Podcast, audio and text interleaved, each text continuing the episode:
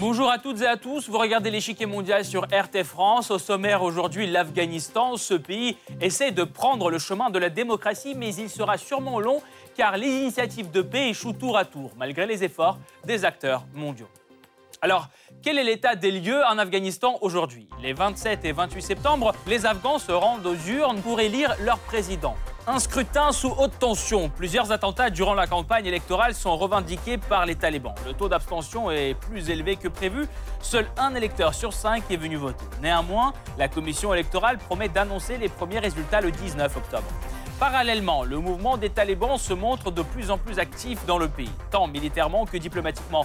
Pendant près d'un an, ses membres ont négocié un accord de paix avec les États-Unis largement présents sur place. Ces efforts se soldent par un fiasco. Début septembre, Donald Trump suspend finalement les négociations avec les talibans. Des tentatives de médiation sont également entreprises du côté chinois et russe. Pékin organise régulièrement des rencontres sino-afghanes de haut niveau. Le 22 septembre, la Chine reçoit une délégation des talibans. Au menu, la rupture des négociations avec Washington, un sujet qui inquiète également la Russie. Moscou accueille en septembre les membres du mouvement radical, une rencontre qui fait suite à deux conférences internationales organisées par la Russie l'année dernière.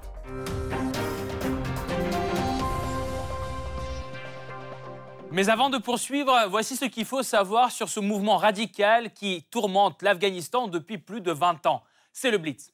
Les talibans font leur apparition sur la scène politique afghane en 1994, au moment où la guerre civile fait rage dans le pays. Issus des écoles coraniques du Pakistan voisin, ces membres s'emparent du pouvoir en 1996, mais pas pour longtemps.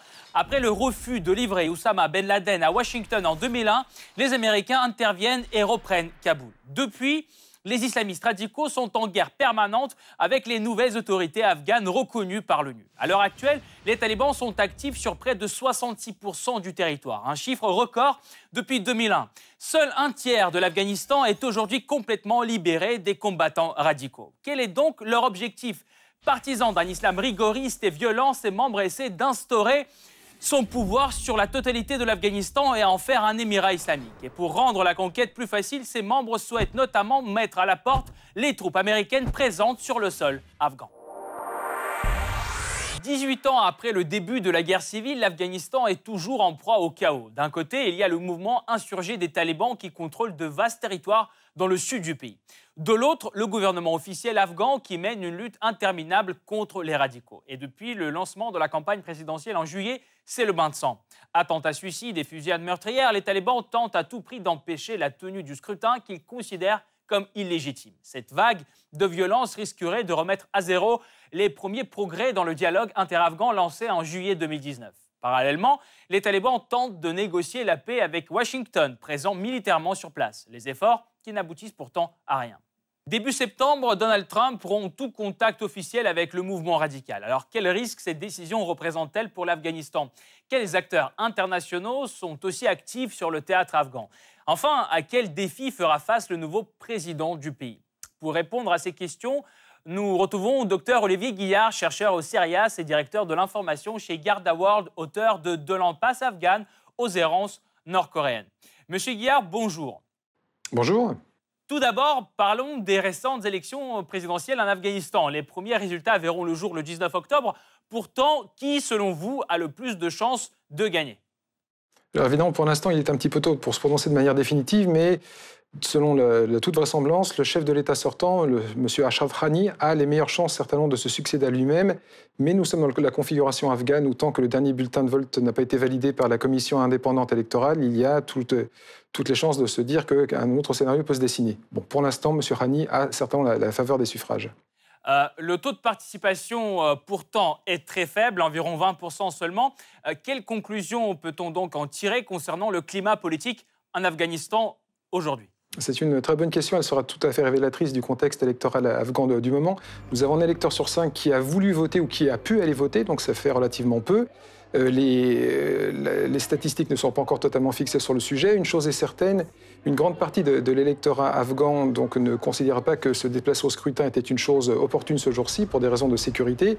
Et deuxièmement, aussi, un autre facteur qui a son importance, les, talibans avaient dit que tout individu qui se rendrait aux urnes s'exposait potentiellement donc à son intégrité physique et éventuellement donc sa vie et celle de, des personnes qui l'accompagnent. Facteur numéro 3 également, une grande partie de la classe politique euh, afghane a un crédit extrêmement faible auprès de sa population, une population qui voit surtout ces quatre dernières décennies une mauvaise gouvernance là où une bonne gouvernance était attendue. Donc, nombre d'Afghans se sont dit ça ne vaut probablement pas la peine d'aller risquer grand-chose pour élire des gens en, lesquels on croit relativement peu avant même qu'ils aient atteint euh, le, pouvoir. Justement, le plus grand défi euh, qui se pose euh, devant les nouvelles autorités, ce sont les talibans. Pourquoi, selon vous, la coalition internationale n'est-elle pas parvenue à éradiquer le mouvement après 19 ans de guerre C'est une question, elle aussi, qui est opportune et que ne manquent pas de se poser les responsables et à la fois afghans et de la communauté internationale. Nous avons d'un côté donc, des forces afghanes qui, techniquement, sont très supérieures en nombre. On a à peu près, en, mêlant euh, l'armée afghane et les forces de police, on a techniquement entre 250 000 et 350 000 hommes, face à une insurrection talibane qui, euh, dont la volumétrie fluctue entre 30 et 50 000 individus. Donc, a priori, il n'y aurait pas euh, donc de, de, ratio défavorable pour les autorités afghanes et pour la communauté internationale, qui aujourd'hui déploie encore à peu près une vingtaine de milliers d'individus en associant les forces régulières et ce qu'on appelle les contractors sur le, terrain. De toute évidence, lorsque l'on met en parallèle, donc dans une, dans une équation euh, strictement mathématique, les forces afghanes assisties de la communauté internationale, qui à un moment donc, comptaient jusqu'à 150 000 hommes donc euh, aux côtés des, forces afghanes, devraient largement défaire sur le terrain euh, les forces insurgées, quelles qu'elles soient, donc d'obédience talibane ou d'autres forces insurgées. Ça n'a pas été possible. On a tenu certaines victoires, certains pans de, ce pays donc, qui compose, une, trentaine, une trentaine de provinces. L'autorité de l'État étant faible, l'autorité des potentats locaux étant généralement supérieure à celle de l'État, il a été compliqué de, conjuguer un petit peu dans cette même euh, équation euh, une victoire sur le terrain, une, euh, contenir euh, les avancées des forces talibanes et surtout donc tenir les places qui, dans ce pays aussi morcelé d'une province et une autre, d'une vallée à une, hauteur, donc ont toujours eu, évidemment, l'histoire nous l'a prouvé, dans les années 70, mais plutôt également au 19e siècle, que tenir ce pays lorsque l'on est une autorité centrale avec des moyens, des forces régulières, fût-ce même assisté de, forces extérieures, est un, challenge hors de portée de la plupart des pouvoirs.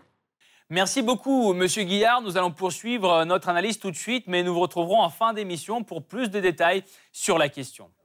Les 27 et 28 septembre, les Afghans se rendent aux urnes pour l'élection présidentielle. Un scrutin marqué par un taux d'abstention élevé. Sur 9,7 millions d'Afghans inscrits sur les listes électorales, seuls 2,1 millions ont fait leur choix en faveur d'un des 18 candidats.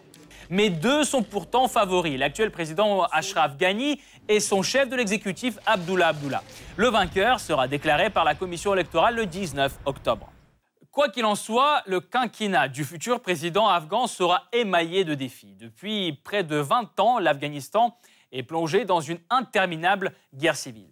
Et pour l'arrêter, le gouvernement sortant se déclare être prêt à des négociations avec les talibans. Si les talibans sont d'accord pour la paix, nous ne voulons pas que la guerre se poursuive ne serait-ce qu'un seul instant. Les talibans, de leur côté, n'excluent pas la possibilité d'un dialogue direct avec le gouvernement afghan. Pourtant, le mouvement extrémiste l'a toujours considéré comme étant illégitime. Tout comme les élections d'ailleurs. Les islamistes ne votent pas et ne participent à aucun processus démocratique. Et dans la lutte contre les autorités officielles, ils font tout pour empêcher la tenue du scrutin. Dès le début de septembre, l'Afghanistan est secoué par une vague d'attentats meurtriers. Le 2 septembre, une forte explosion retentit à Kaboul. Revendiqué par les talibans, l'attentat fait 16 morts, tous des civils et 119 blessés. Trois jours plus tard, une nouvelle attaque. Cette fois, une voiture piégée explose dans le centre de la capitale, faisant 12 morts et au moins 42 blessés. Les violences reprennent le 17 septembre. Au moins 26 personnes sont tuées lors d'un double attentat. Le premier est contre un meeting électoral du président Ashraf Ghani et l'autre à Kaboul. C'est l'attaque la plus meurtrière qui vise la campagne électorale depuis son lancement le 28 juillet dernier. Cette spirale de violence menace d'enterrer les premiers progrès dans le processus de paix inter-afghan. Les talibans, qui refusaient jusque-là tout échange avec Kaboul, donnent le feu vert pour une première rencontre à Doha les 7 et 8 juillet. Une condition est imposée pourtant, les membres du gouvernement ne peuvent y participer qu'à titre personnel. Co-organisé avec l'Allemagne et le Qatar, ce premier sommet interafghan réunit autour d'une même table tout le spectre politique du pays, des talibans et des membres du gouvernement jusqu'aux représentants de la société civile. Les partis se disent prêts à faire baisser la violence dans le pays et tracer une feuille de route pour la paix. Reste à savoir si le document verra finalement le jour. Cependant, les deux points du futur accord sont déjà agréés. Le retour des personnes déplacées à l'intérieur du pays et la non-ingérence des puissances régionales en Afghanistan. Cependant, les talibans refusent de discuter d'un quelconque cessez-le-feu avec les représentants de Kaboul tant que l'accord de paix ne sera pas signé avec un autre acteur du théâtre afghan, les États-Unis. Et des premiers pas ont déjà été franchis en ce sens. Refusant par le passé tout dialogue avec les talibans, Washington fait une volte-face en été 2018 en établissant des contacts officiels avec le mouvement. S'en suivent de longues négociations qui aboutissent fin août 2019 à un accord provisoire. Selon le Washington Post, le document prévoit de réduire le nombre de soldats américains en Afghanistan à 8 000 contre 14 000 actuellement. En échange de ce désengagement américain, les talibans devront respecter un cessez-le-feu et couper tout lien avec le groupe djihadiste Al-Qaïda. Ces projets créent une vive inquiétude à Kaboul car le gouvernement officiel afghan n'est pas invité à la table des négociations et son avis n'est pas vraiment pris en compte non plus. C'est notre accord avec les talibans, pas leur accord avec les talibans. Mais négocié depuis près d'un an, l'accord entre Washington et les talibans se solde pourtant par un échec. Le 5 septembre, un soldat américain ainsi que 11 autres personnes sont morts dans un attentat revendiqué par les talibans. La réaction de Washington ne se fait pas attendre. Le président américain annule la rencontre planifiée avec le leader du mouvement. Les négociations sont alors suspendues. S'en suivent alors des menaces mutuelles. Alors que les talibans promettent de faire souffrir les États-Unis, Trump ordonne de frapper les islamistes plus fort que jamais. Une fois que les tensions sont apaisées, les insurgés changent de ton, se déclarant de nouveau prêts à dialoguer. De notre côté, nos portes sont ouvertes aux négociations. Nous espérons donc que l'autre partie reviendra également sur sa décision concernant les négociations. Alors pourquoi, après 18 ans de guerre civile, la paix n'est toujours pas à l'horizon? Qui se dit être prêt à aider le gouvernement afghan? Enfin, quels objectifs les talibans poursuivent-ils? La réponse après la pause.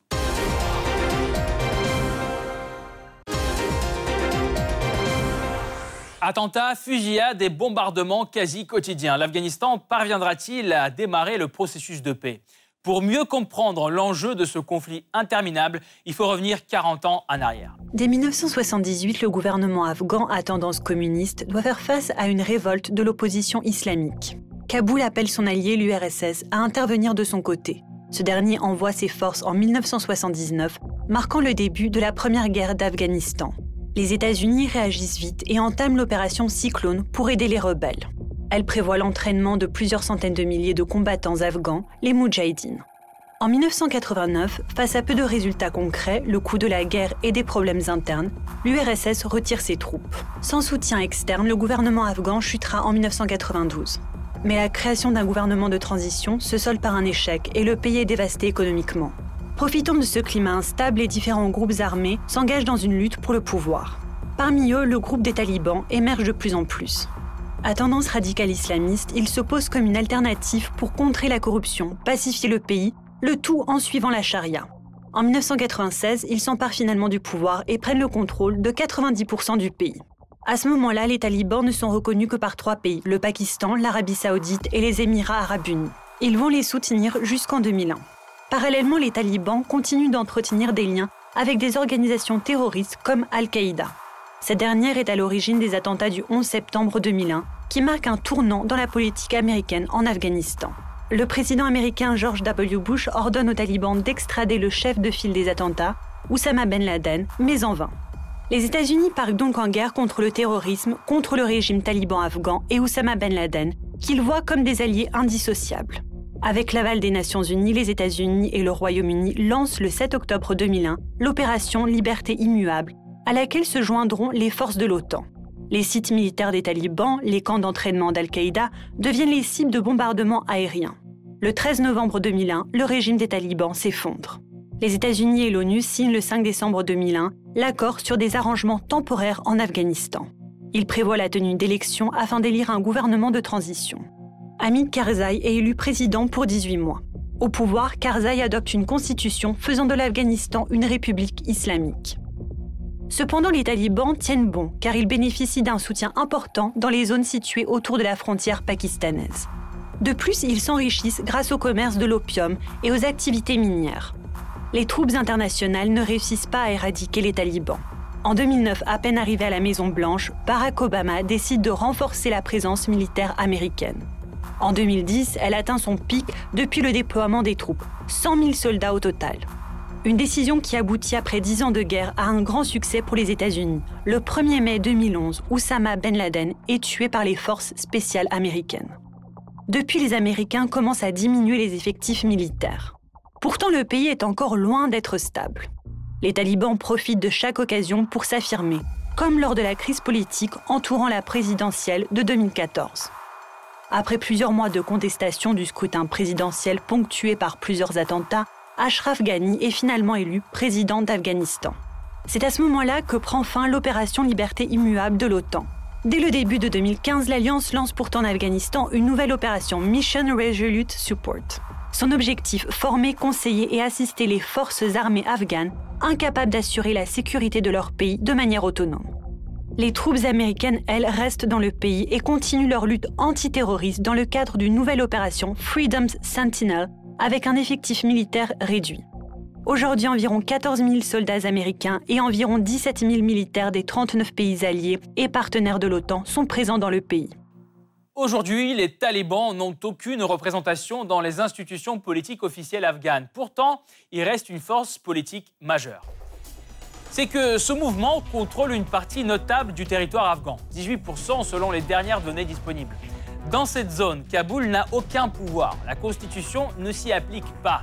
À sa place, les talibans imposent une version stricte des lois de la charia. Mais leur influence ne s'arrête pas là. Jusqu'à 48% du pays est contesté entre les radicaux et le gouvernement central, théâtre de combats récurrents pour le pouvoir entre les deux forces. Seulement 34% de l'Afghanistan est plus ou moins libre de l'activité des islamistes. Et cette zone ne fait que se rétrécir. Aujourd'hui, les talibans influencent la plus grande partie du pays depuis 2001, avec pour seul but instaurer leur pouvoir sur tout l'Afghanistan et en faire un émirat islamique.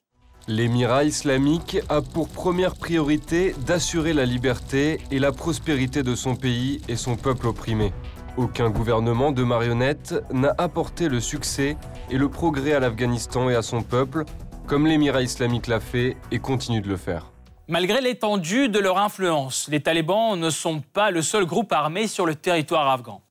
L'organisation Al-Qaïda reste active dans le pays et ne rompt pas ses liens avec les islamistes talibans. Leurs dirigeants prêtent toujours allégeance au chef des talibans, Aibatullah Hunzada, et récemment, ils ont confirmé mener des opérations conjointes. On le voit notamment sur la vidéo montrant des groupes ensemble lors d'un attentat contre l'armée nationale afghane dans la province de Paktika. Mais il y a aussi un troisième groupe hostile aux deux organisations. Il est en train de reprendre des forces en Afghanistan, l'État islamique. Ces trois derniers mois, 183 attaques dans le pays ont été attribuées à Daesh, soit presque le double de l'année dernière. Quasiment vaincu en Irak et en Syrie, l'État islamique serait en train de se regrouper en Afghanistan. Le nombre de terroristes de Daesh dans le pays a d'ailleurs récemment augmenté, entre 2500 et 4000 sur 15 000 combattants islamistes afghans au total. Sa dernière attaque, lors d'un mariage à Kaboul, a fait 63 morts et plus de 180 blessés. Une menace pour l'Afghanistan, mais aussi pour toute la région. La surabondance de combattants radicaux et le contexte général d'insécurité fait du pays un refuge sûr pour des islamistes venus d'autres pays. C'est ce que craint notamment la Chine. Le pays partage une courte frontière avec l'Afghanistan dans sa province de Xinjiang, région majoritairement musulmane. Elle est le théâtre des activités du mouvement islamique du Turkestan oriental, classé comme terroriste par l'ONU. Face à la pression de Pékin, ses membres pourraient traverser la frontière et se regrouper en Afghanistan. 4500 Ouïghours se trouveraient déjà dans la province de Badakhshan. Certains d'entre eux ont été filmés dans les rangs des extrémistes. Afin d'aider l'armée afghane dans la région, Pékin lui offre depuis 2016 l'assistance militaire. Et pour surveiller le passage étroit entre le Xinjiang et l'Afghanistan, Pékin aurait même installé une base militaire au Tadjikistan selon le Washington Post. La déstabilisation de l'Afghanistan et la dynamisation des activités terroristes seraient donc une menace directe aux intérêts chinois. D'autant plus que la Chine souhaite inclure l'Afghanistan dans son fameux projet d'infrastructure, la nouvelle route de la soie. Bien entendu, Pékin use aussi de la diplomatie pour éviter la spirale de la violence. Des rencontres sino-afghanes de haut niveau sont déjà fréquentes. De surcroît, le 22 septembre, les diplomates chinois ont reçu à Pékin une délégation des talibans. L'avenir des négociations suspendues avec les États-Unis était évidemment au menu. Le représentant spécial chinois a déclaré que l'accord entre les États-Unis et les talibans était un bon cadre pour une résolution pacifique du conflit afghan et a réaffirmé son soutien. Mais cette escale surprise n'était pas le premier voyage international des talibans après la rupture de dialogue avec Washington. Auparavant, ils se sont rendus en Iran et le tout premier point de leur itinéraire était Moscou. La capitale russe n'a pas été choisie la première au hasard. La Russie négocie depuis longtemps avec les talibans. Au cours de l'année passée, les autorités russes organisent deux conférences internationales sur le règlement en Afghanistan, novembre 2018 et février 2019. Aux côtés d'hommes politiques afghans et régionaux, les représentants des talibans assistent aux deux réunions, une première pour des événements internationaux. Pour faire suite au pourparlers, les talibans rencontrent les politiques afghans à Moscou une troisième fois, en mai. Un succès diplomatique malgré le refus persistant des islamistes de négocier directement avec le gouvernement de Kaboul. Comme pour Pékin, l'intérêt de Moscou dans ces négociations est pragmatique, éviter le réchauffement d'un foyer terroriste au sud de ses frontières.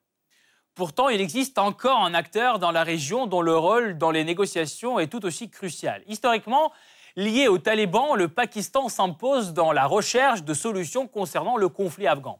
Les représentants pakistanais prennent part aux deux conférences inter-afghanes à Moscou. En juin 2019, Islamabad organise son propre sommet consacré à l'Afghanistan. L'occasion pour les politiques afghans de discuter avec leurs collègues pakistanais des stratégies de négociation avec les talibans car même si Islamabad n'est plus aussi actif dans son soutien au groupe, il maintient des contacts proches et serait en mesure d'influencer ses dirigeants. Finalement, en avril 2019, la Loya Djerga, l'Assemblée nationale afghane, demande au président Ashraf Ghani de négocier en personne avec le Pakistan incluant de fait celui-ci dans les parties du conflit afghan. Fin juin, le leader afghan se rend donc en visite officielle en Islamabad, une première depuis cinq ans.